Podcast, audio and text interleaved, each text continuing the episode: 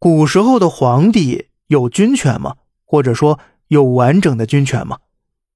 皇帝真正拥有其完整军权的，只有嫡系部队，如禁卫军、锦衣卫、皇室亲卫队等等；而德国小胡子的则是党卫军，而广大军权则是分散在各个军阀手中的。古今中外，军人的天职都是听从并执行上级命令，他们无需思考这个命令的正当与合理性，这是军队存在的前提。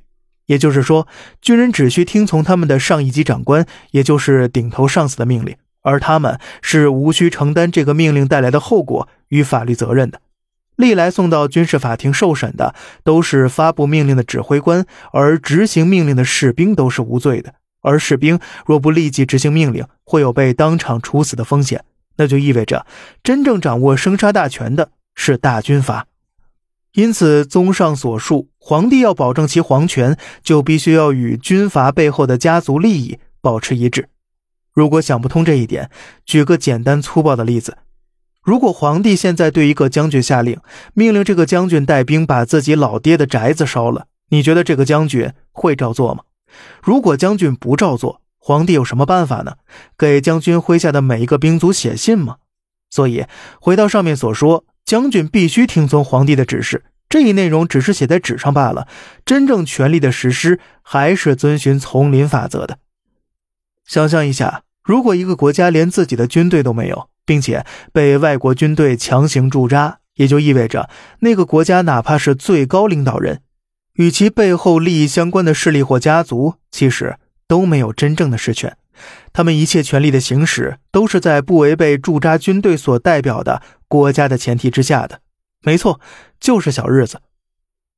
很多人会有这么一个错觉：假如世界上没有国界、没有国家，那么世界会平和吗？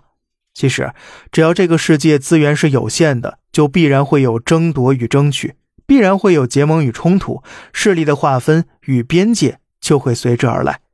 即便不再叫国家了，而是换另外一个名词儿，但实质上还都是一样的。我们看到的国界仅仅是地理上的，在国际资本市场开放的今天，真正的势力划分显得更加错综复杂。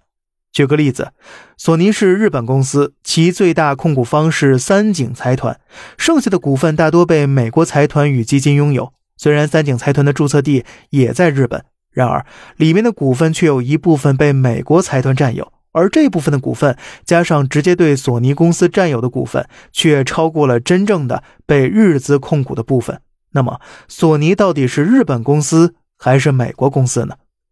再进一步想，如果资本市场上日本的资产被美资大部分占有了，同时军权又是属于美方的，那么日本到底算不算一个国家，还是仅仅是个殖民地呢？所以，权力到底是什么？咱们下期啊接着聊。好了，这里是小胖侃大山，每天早上七点与您分享一些这世上发生的事儿，观点来自网络。咱们下期接着聊。